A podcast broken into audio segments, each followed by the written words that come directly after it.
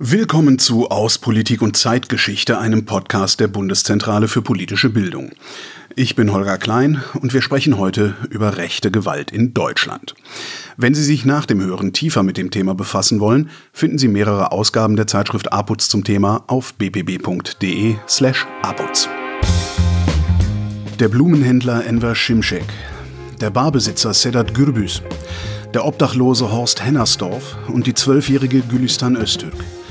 Das sind vier von mindestens 113 Menschen, die seit 1990 durch rechte Gewalt in Deutschland getötet wurden. Rund drei Jahrzehnte sind die rechtsextremen Brandanschläge und Gewaltausschreitungen in Hoyerswerda, Mölln, Solingen und Rostock-Lichtenhagen heute her. In den 2000er Jahren hat die rechtsextreme Terrorgruppe NSU zehn Morde begangen. Und auch in den vergangenen Jahren sind in Deutschland Menschen aus rassistischen und antisemitischen Motiven getötet worden, etwa in Kassel, Halle an der Saale, Hanau und München. All diese rechten Gewalttaten wirken nach. Und schon dieser knappe Rückblick macht deutlich, rechte Gewalt stellt in Deutschland eine kontinuierliche Gefahr dar. Laut Bundeskriminalamt wurden hier seit 1990 mindestens 113 Menschen von Rechtsextremen getötet. Andere Organisationen ordnen mehr Fälle rechter Gewalt zu. So geht etwa die Amadeo Antonio Stiftung von mindestens 219 Todesopfern aus. Und allein für das Jahr 2022 verzeichnet das Bundesamt für Verfassungsschutz fast 21.000 rechtsextremistische Straftaten. Wir blicken in dieser Folge auf die Entwicklung und das Ausmaß rechter Gewalt in Deutschland und wir fragen nach einem angemessenen Umgang damit, der die Bedrohung durch rechte Gewalt ernst nimmt und auch die Situation von Betroffenen und Angehörigen.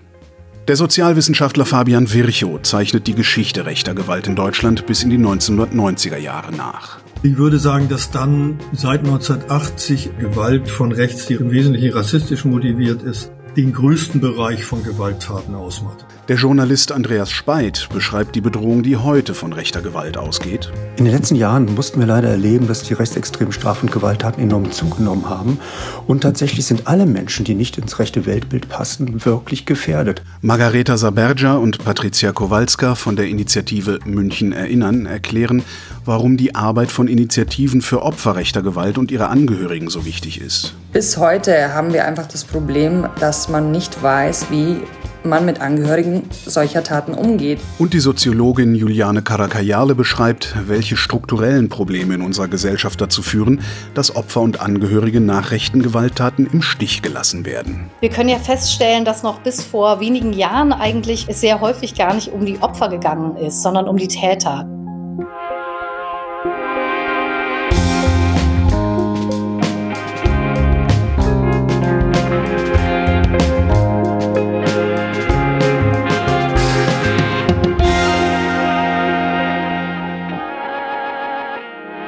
Rechte Gewalt, also Gewalt, die auf der Idee beruht, dass Menschen nicht gleichwertig sind, gibt es in Deutschland schon lange. Seit dem Zweiten Weltkrieg ist sie nie wirklich verschwunden, das beschreibt Fabian Virchow. Er ist Professor für Politikwissenschaft an der Hochschule Düsseldorf und leitet dort den Forschungsschwerpunkt Rechtsextremismus und Neonazismus. Er sagt, über die Jahrzehnte hat sich zwar verändert, gegen wen sich rechte Gewalt richtet, aber die ideologischen Grundlagen sind gleich geblieben. Diese Grundlagen äh, beziehen sich einerseits auf die Ablehnung des Liberalismus. Das bedeutet auch gleichzeitig von westlicher Demokratie.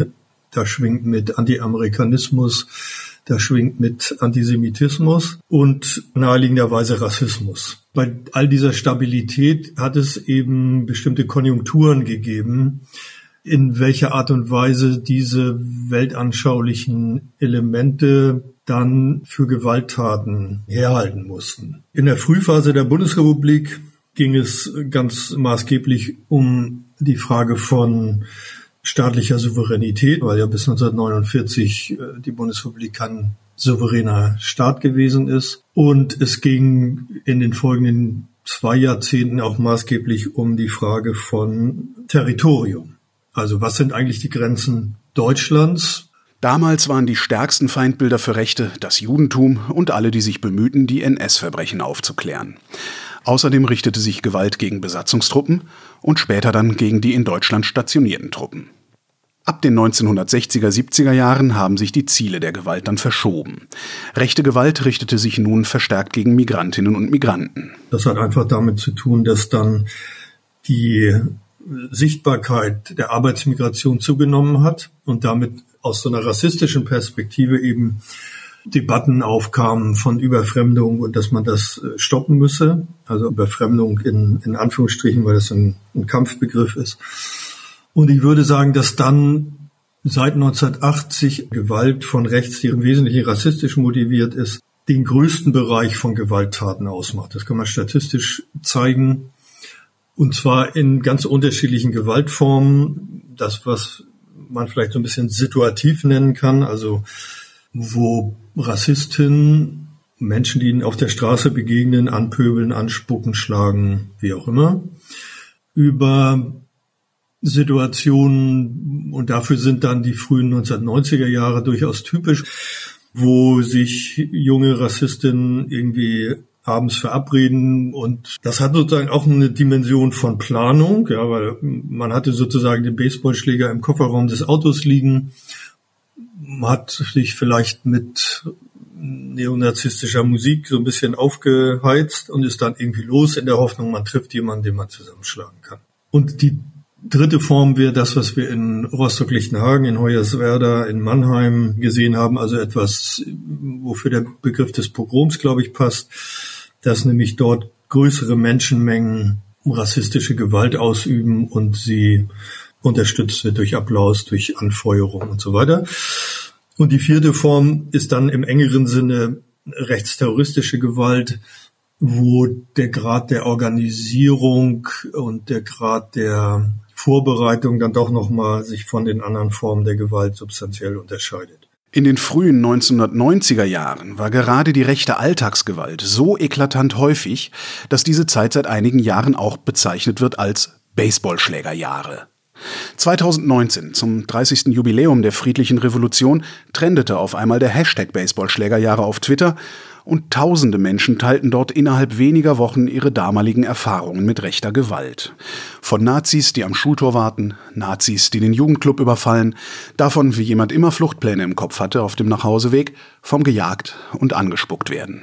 Baseballschlägerjahre symbolisiert ja im Prinzip, dass damals vielfach noch Skinheads losgezogen sind und insbesondere aber nicht ausschließlich mit Baseballschlägern Menschen überfallen haben, zusammengeschlagen haben auch in ihren Wohnungen überfallen haben und da Einrichtungen zerstört haben und die Menschen schwer verletzt haben. Und das ist ein Phänomen gewesen, was sich nicht nur gegen Menschen mit Migrationsgeschichte äh, gerichtet hat, sondern vielfach auch gegen Punks, gegen junge Menschen, die von den Neonazis als Linke angesehen wurden, zum Teil auch gegen Obdach- und Wohnungslose.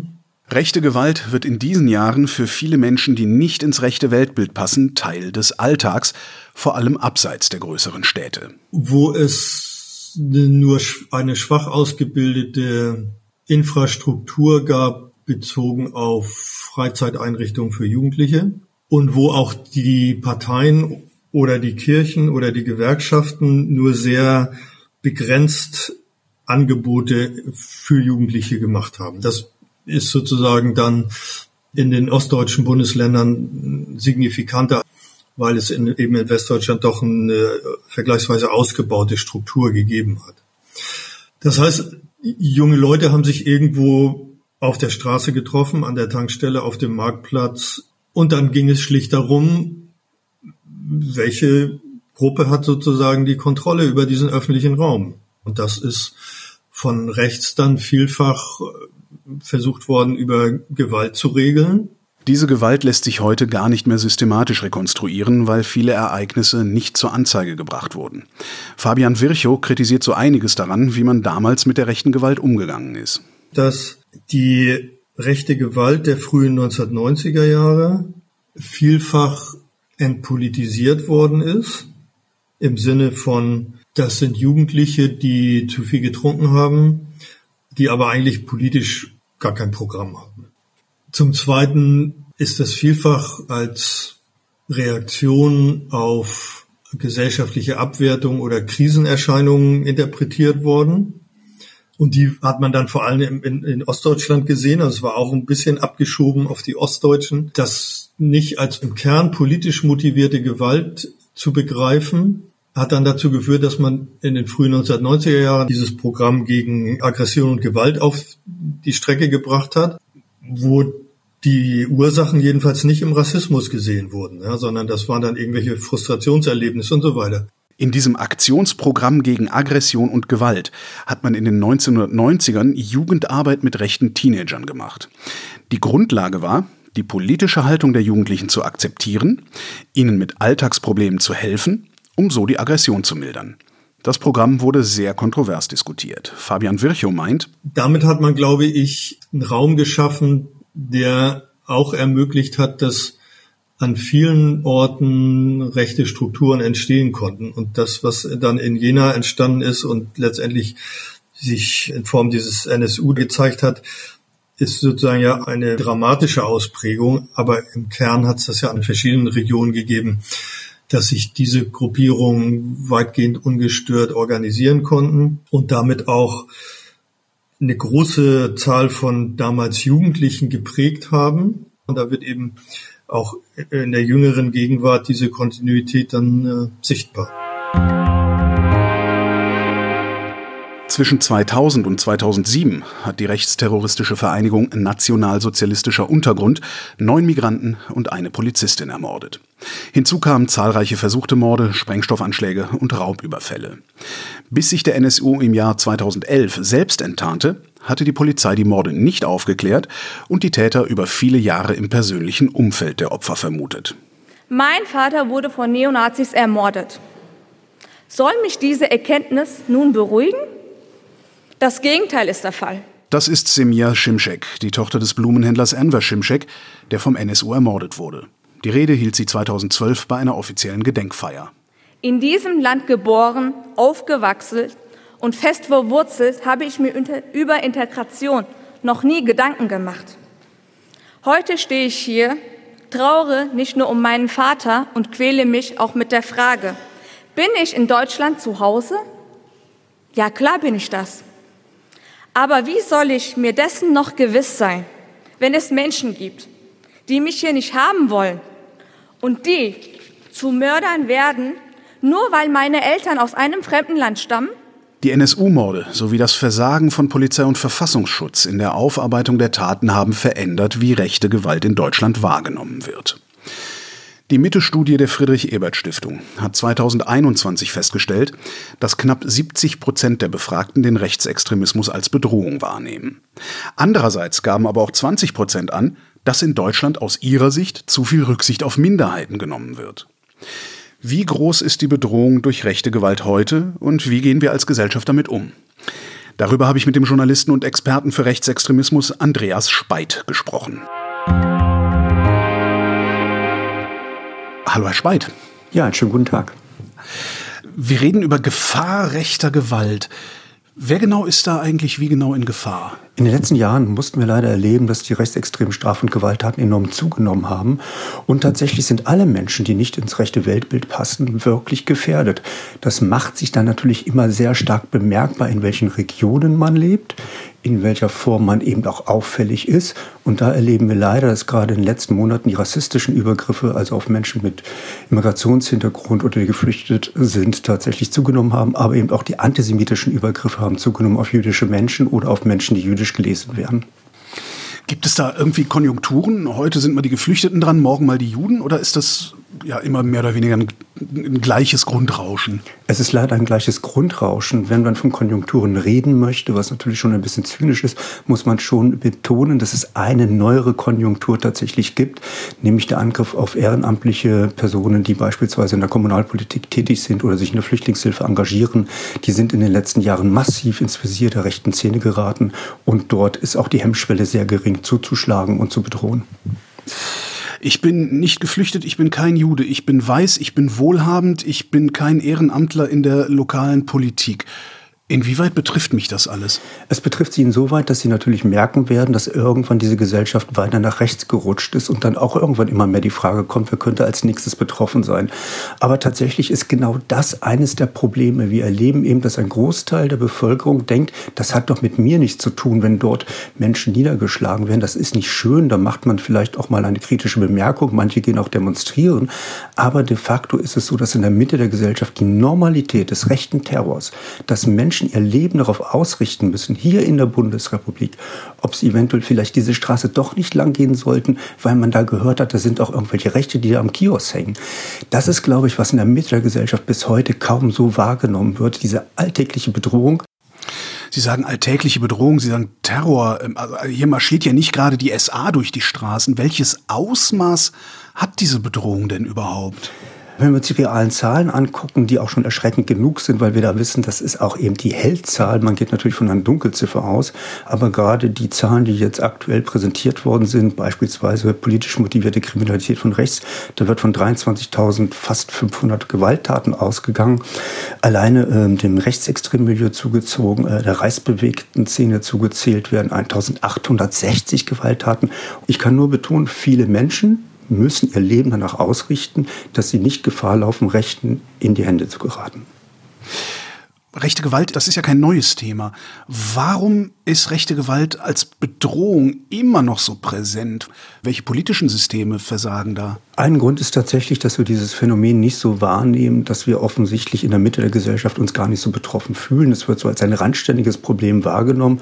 Und schon im Kontext des NSU, die ja zufällig nur aufgeflogen sind, haben ja auch schon die Nebenklägerinnen beispielsweise explizit betont, das kann auch etwas damit zu tun gehabt haben, dass man die Täter nicht entdeckt hatte, weil schlicht und einfach die Betroffenen keine Lobby in der Mitte der Gesellschaft gehabt haben. Und das hat sich, wenn wir ehrlich sind, bis heute nicht viel geändert. Und man muss leider auch feststellen, dass es immer wieder den Versuch gibt, die linke Gewalt mit der äh, rechten Gewalt in Beziehung zu setzen und dadurch eben die rechte Gewalt zu relativieren, wo man wirklich im Diskurs erleben kann, dass da sehr massiv jetzt über Linksextremismus diskutiert wird. In Sachsen seit Jahrzehnten haben sie dort ein Rechtsextremismusproblem. Diese Diskussion über Linksextremismus, als gäbe es kein Problem, das Rechtsextremismus heißt, warum wird die geführt? Ich kann da nur spekulieren und ich befürchte tatsächlich, dass dort in der Analyse doch sehr stark noch darauf gepocht wird, dass man vermeintlich die normale Mitte sei und nur an den Rändern die gesellschaftlichen Bedrohungen stattfinden würden, die sich dann auch in Gewalt äußern würden. Aber de facto, das widerlegen schon seit Jahrzehnten Analysen, ist das nicht, bitte nicht falsch verstehen, das Hauptproblem.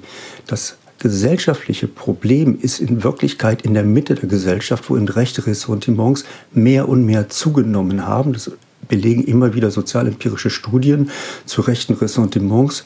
Und da ist eben festzustellen, dass einzelne Bereiche beispielsweise ein bisschen sinken, aber gerade die Anfeindung von Geflüchteten, antisemitische Einstellungen, aber auch antifeministische Einstellungen in den letzten Jahren enorm zugenommen haben.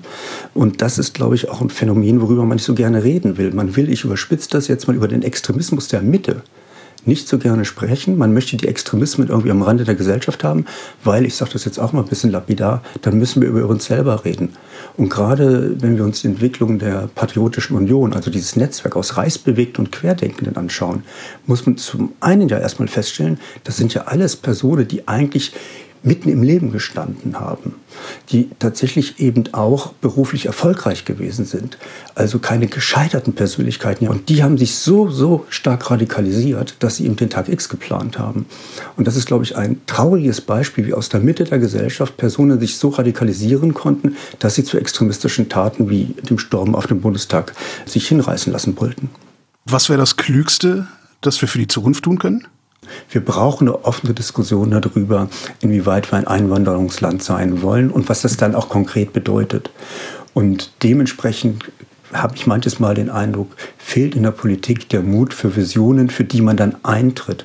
Dabei ist eigentlich die beste Gegenwehr gegen Rechtsextremismus eigene Gesellschaftsideen, Vorschläge einzubringen, sich dafür stark zu machen, zu zeigen, wie eine diverse Welt aussehen könnte, wie eine gleichberechtigte Welt funktionieren könnte. Und dadurch, durch die eigenen Positionen, würde man eigentlich den Rechten die Themen wegnehmen, anstatt ihren Themen hinterherzulaufen, sollte man die eigenen setzen, das eigene Profil schärfen und zeigen, wo man gesamtgesellschaftlich hin will. Und da habe ich ein wenig das Gefühl, da fehlt der Mut. Das heißt, der Kampf gegen rechte Gewalt geht verloren? Der geht nicht verloren, aber tatsächlich ist die Frage, inwieweit man sich eindeutig positioniert, um eben nicht noch mehr, ich sage jetzt mal, im vorpolitischen Raum rechten Raum zu lassen, der sich dann eben auch im parlamentarischen Raum auswirken könnte, nämlich durch Wahlerfolge. Und das haben wir ja in den letzten Jahren gesehen. Die AfD ist stark geworden, weil eben bestimmte politische Themen so besetzt gewesen sind, dass sie davon profitieren konnten. Und das muss wirklich gebrochen werden. Das Agenda-Setting darf nicht durch Rechtsextreme bestimmt werden, sondern das Agenda-Setting sollte eben mit anderen politischen Profilen deutlich von den Parteien entworfen und entwickelt werden und dementsprechend auch ein anderes Angebot präsentiert werden. Und ein Nachrennen der rechten Themen oder Glauben, man kann alle rechte Wählerinnen wieder zurückgewinnen, ist eine Illusion. Das belegen seit Jahren Studien. Und ich würde sogar noch deutlicher sagen, wir müssen uns damit nicht abfinden, aber uns muss bewusst werden, dass es auch in der Mitte der Gesellschaft Menschen gibt, die menschenverachtende Einstellungen haben. Und denen muss man entsprechend auch entgegentreten. Und da hilft eben auch keine Toleranz. Wir reden über rechte Gewalt, aber kann man Gewalt überhaupt trennen von rechten Einstellungen? Also ist rechte Gewalt nicht irgendwann die Konsequenz einer rechten Einstellung? In der Ideologie ist es tatsächlich so angelegt. Und das ist ja auch genau der Unterschied zwischen rechten und linken Ideen. Das heißt nicht, dass es natürlich auch bei linken Utopien oder linken realen Staaten auch nicht zu Terror und Gewalt gekommen ist. Aber es ist ein Unterschied, ob in der Ideologie die Ungleichwertigkeit der Menschen angelegt ist und damit auch die Ungleichbehandlung automatisch mitgedacht wird, als wenn man aus der Utopie, dass alle Menschen die gleichen Entwicklungsmöglichkeiten haben, äh, heraus sozusagen handelt. Und ich glaube, das ist ein ganz zentraler, wirklich Unterschied und das drückt sich ja dann eben auch in dieser Parole aus, Faschismus ist keine Meinung, sondern ein Verbrechen.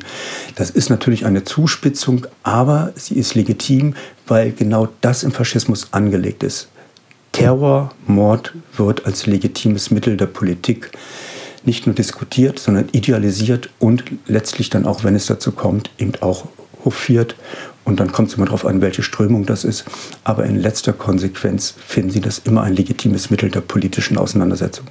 Ich höre immer wieder, ich lese immer wieder, ähm, es sei wichtig, äh, in der politischen Auseinandersetzung auch die rechten Parteien da zu haben. Also wann ist es geboten, gegen rechts zu kämpfen und wie lange ist es geboten, rechts einfach rechts sein zu lassen? Ja, das Interessante ist, dass bei dieser Diskussion ja eigentlich nie von denjenigen, die das einwerfen, klar selbst eine Grenze gezogen wird, wo für sie sozusagen jemand rechts ist oder sie vielleicht selber rechts sind und wo die anderen rechtsextrem werden.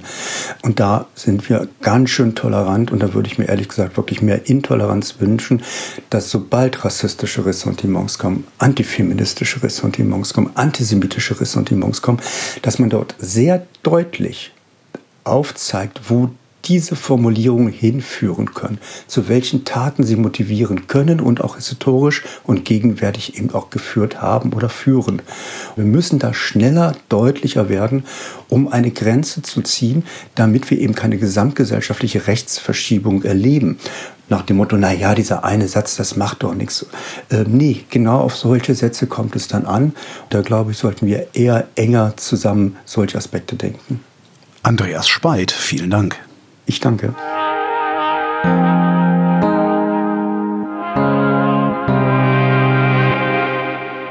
Am 22. Juli 2016 tötete ein rechtsextremer Täter am Olympia-Einkaufszentrum in München neun Menschen. Eines der Opfer war Diamant Saberja. Diamant war 20 Jahre alt und gerade mit seiner Ausbildung fertig geworden. Seine ältere Schwester Margareta ist heute Teil der Initiative München Erinnern. Die Initiative hat sich 2022 gegründet, um den sechsten Jahrestag des Anschlags herum. Jetzt übernimmt sie eine wichtige Funktion, sagt Margareta Saberja.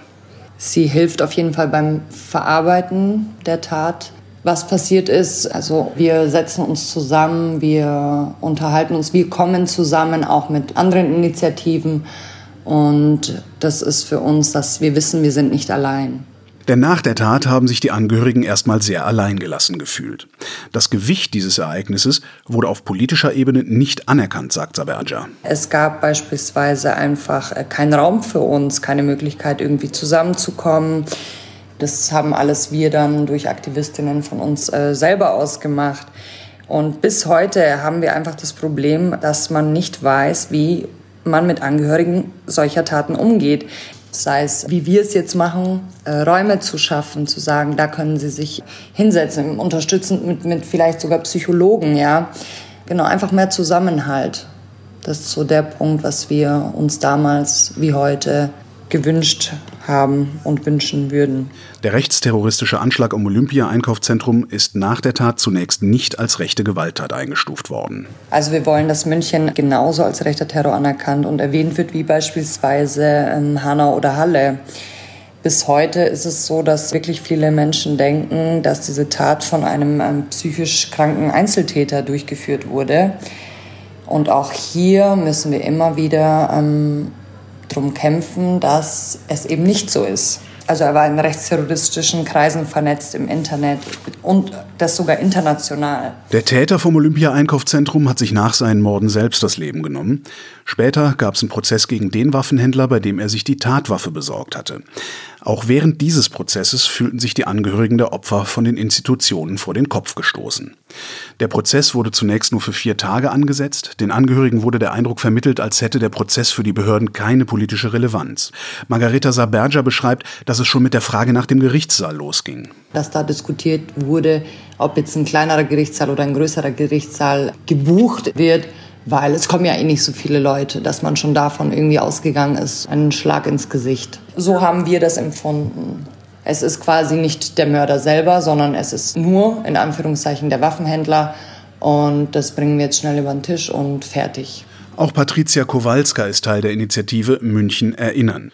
Sie ist keine Angehörige der Opfer, sie engagiert sich aus Solidarität und sie sagt, das ist das Mindeste, was wir in München als Münchnerinnen und Münchner, aber auch insgesamt als Gesellschaft den Angehörigen und Überlebenden entgegenbringen können. Uneingeschränkte Solidarität und Unterstützung, weil diese Gesellschaft und der Staat vor allem hat es nicht geschafft, die neun Ermordeten des OEZ-Anschlags zu schützen. Und wofür wir alle gemeinsam kämpfen, ist ein nie wieder kein rechten Terror mehr. Margareta Saberger wünscht sich mehr Aufklärung und Bildungsarbeit in Schulen zum Thema rechte Gewalt. Für Patricia Kowalska stehen außerdem die Bedürfnisse der Betroffenen und ihre politischen Forderungen bisher zu sehr im Hintergrund. Betroffenen rechter, rassistischer und antisemitischer Gewalt muss zugehört werden. Es ist ungemein wichtig, dass nicht nur über die Menschen gesprochen wird, sondern dass diesen Initiativen zugehört wird. Wir kämpfen jeden Tag gemeinsam dafür, dass im ganz konkreten jetzt der OEZ-Anschlag nicht in Vergessenheit gerät und dass sich München eben erinnert. Gleichzeitig weisen wir eben aber auch auf die Kontinuitäten hinaus und können so präventiv in diese Gesellschaft auch hineinwirken. Und das ist auch unser großes Ziel, gemeinsam aktiv zu bleiben, damit die neuen Ermordeten nicht vergessen werden, aber auch damit nie wieder Menschen diesen Schmerz erleben müssen. Dieses Jahr jährt sich der Anschlag am OEZ zum siebten Mal. Am 22. Juli wird es daher in München eine Gedenkveranstaltung geben.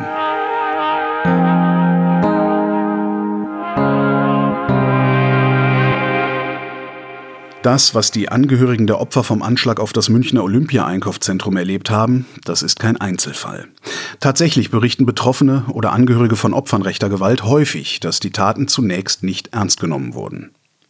Das sagt auch Juliane Karakajale.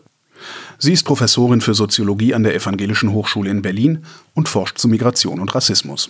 Wenn wir jetzt mal so eine Chronologie der Geschichte da mal reinsehen, dann können wir feststellen, dass selbst beim Oktoberfestattentat, wo ja immerhin 13 Menschen ermordet worden sind 1980, das lange Zeit überhaupt nicht als ein rechter ähm, Terroranschlag gegolten hat, sondern erst seit 2014 ähm, wird diese Tat als rechtsextremer Terrorakt eingestuft. Davor galt es als ein unpolitischer erweiterter Suizid, obgleich der Täter bekanntermaßen Neonazi war. Juliane Karakajale nennt als Beispiel auch den Anschlag am Olympia-Einkaufszentrum in München, der auch erst viel später als rassistischer Terrorakt eingestuft wurde. Und sie meint, diese Beispiele zeigen ganz gut, dass Sicherheitsbehörden und Justiz, aber eben oft auch lokal und parlamentarische Politik sich eben doch sehr schwer damit tun, rechte Gewalt überhaupt zu erkennen und dann eben auch angemessen einzuordnen.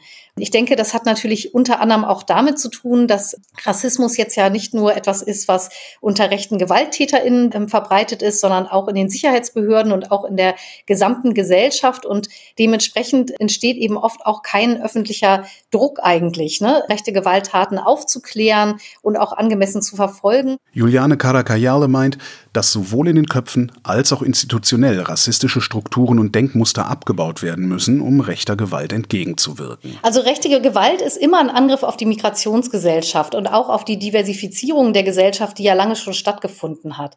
Das ist ja auch das, was viele der Angehörigen erzählen, ne? wenn sie darüber sprechen, welche Wirkung das auf sie entfaltet hat, dass ihre Angehörigen ermordet worden sind, dann sagen viele von ihnen, sie haben sich bis zu diesem Moment nicht als Ausländer gefühlt. Aber in dem Moment, wo das passiert ist, war ihnen klar, als wäre sie angegriffen worden sind. Und alles, was dann danach passiert ist, hat ihnen auch genau dieses Gefühl von nicht dazuzugehören eigentlich auch weiterhin vermittelt. Denn oftmals werden Opfer oder Hinterbliebene nach rechten Gewalttaten weiterhin so behandelt, als würden sie irgendwie nicht dazugehören.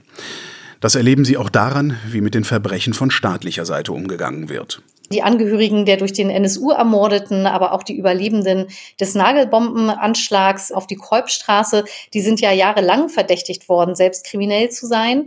Und das hat natürlich auch zu einer starken Isolation geführt. Also Freunde, Bekannte und Nachbarn haben sich damals zurückgezogen umso beeindruckender ist es eigentlich, dass es ihnen gelungen ist, sich da eben trotzdem zusammenzutun und für die Aufklärung der Taten, aber eben auch ein angemessenes Gedenken ihrer ermordeten Angehörigen zu streiten. Das ist, glaube ich, tatsächlich in diesem Zuge dann auch noch viel mehr Gruppen, also Opfergruppen, gelungen. Das Erinnern an Opfer rechter Gewalt müsse fast immer gegen Widerstände erkämpft werden, sagt Juliane Caracayale. Wenn wir uns jetzt die Überlebenden und Angehörigen des NSU ansehen beispielsweise, dann verbinden die eigentlich ihr Gedenken immer noch mit der Forderung nach Aufklärung der Taten, die eigentlich immer noch nicht angemessen erfolgt ist. Und wir wissen auch, warum sie nicht erfolgt ist. Da wurden Aussagen verweigert, Akten geschreddert, Informanten geschützt. Im Gerichtsverfahren wurde sich darauf konzentriert, so eine These des Terrortrios zu verfolgen, ungeachtet der Tatsache, dass ja längst durch Recherchen deutlich geworden ist, dass es ein viel breiteres Netzwerk an extrem rechten Tätern gegeben hat. Auch, dass sich beispielsweise nie jemand bei den Angehörigen entschuldigt hat, von den Polizeibeamtinnen beispielsweise, die sie jahrelang oft drangsaliert haben.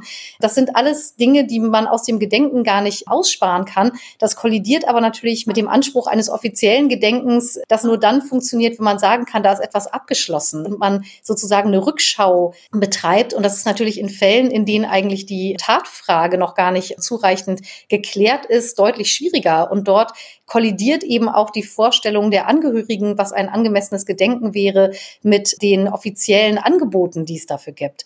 Trotzdem sagt Juliane Caracayale, dass sich nach den rechten Anschlägen der letzten Jahre Bündnisse gebildet haben, Initiativen wie München erinnern, dass Angehörige sich vernetzt haben, dass der Kulturbetrieb sich viel mit den NSU-Morden beschäftigt hat. Das verändert gesellschaftlich etwas. Das alles ist ja auch immer noch da. Die Menschen sind noch da. Es gibt neue Initiativen. Gerade diese breite Vernetzung der Angehörigen, das darf man überhaupt nicht unterschätzen, was das bedeutet und was das auch für einen gesamtgesellschaftlichen Diskurs bedeutet, der nämlich nicht mehr so tun kann, als wäre rechte Gewalt etwas, was unter ferner Liefen läuft. Und das ist der Erfolg genau all dieser Aktivitäten, auch wenn man da nicht diese ganz großen Erfolge sieht und auch nicht das Ende der rechten Gewalt. Aber was dort inzwischen aufgebaut aufgebaut worden ist an Gegenwehr, an Vernetzung, an Organisierung und an Öffentlichkeitsarbeit, das darf man auf keinen Fall gering schätzen. Und Juliane Caracayale sieht noch etwas, was sich in den letzten Jahren verändert hat. Wir können ja feststellen, dass noch bis vor wenigen Jahren eigentlich, wenn es um rechte Gewalttaten ging, es sehr häufig gar nicht um die Opfer gegangen ist, sondern um die Täter. Deren Namen kannten alle, deren Gesichter haben die Zeitungen geziert. Und ich denke, die ersten, denen es gelungen ist, dass wirklich ihre Angehörigen mit ihren Gesichtern und mit ihren Biografien im Vordergrund standen, das waren tatsächlich die Angehörigen der durch den NSU ermordeten. Aber auch nach dem Terroranschlag in Hanau gab es diesen Slogan Say Their Names. Und auch das war ja ein sehr expliziter Aufruf dazu, sich mit den Opfern zu solidarisieren und die in den Mittelpunkt des Gedenkens zu stellen. Und ich glaube, das ist eine ganz wichtige Umkehrung, dass es möglich wird,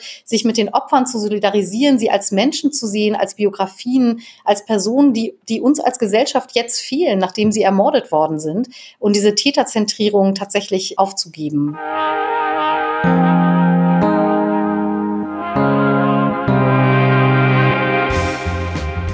Was wir also mitnehmen können. Erstens. Rechte Gewalt ist in Deutschland ein kontinuierliches Problem.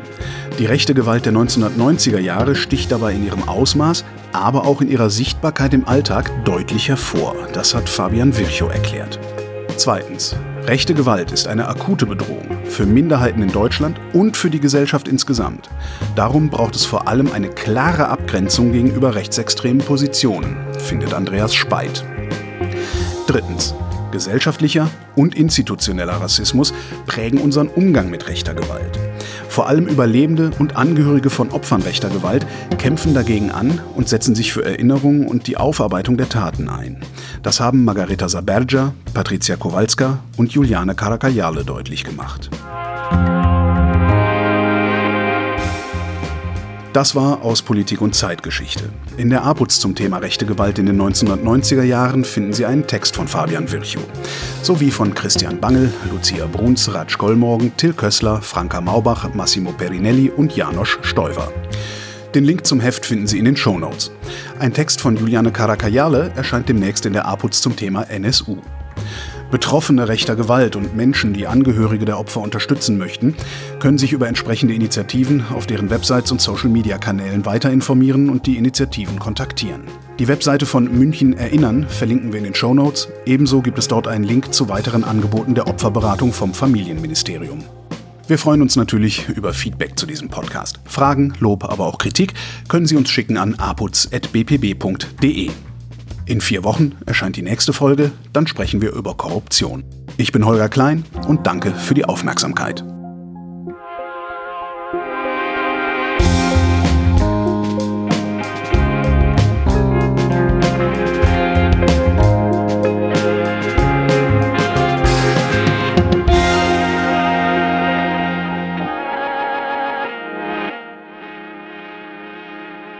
Der Podcast aus Politik und Zeitgeschichte wird von der APUZ-Redaktion in Zusammenarbeit mit Haus 1 produziert. Redaktion für diese Folge Gina Enslin, Ann-Sophie Friedel, Julia Günther und Johannes Piepenbrink. Schnitt Oliver Kraus, Musik Joscha Grunewald, Produktion Haus 1, am Mikrofon war Holger Klein. Die Folgen stehen unter der Creative Commons Lizenz und dürfen unter Nennung der Herausgeberin zu nicht kommerziellen Zwecken weiterverbreitet werden.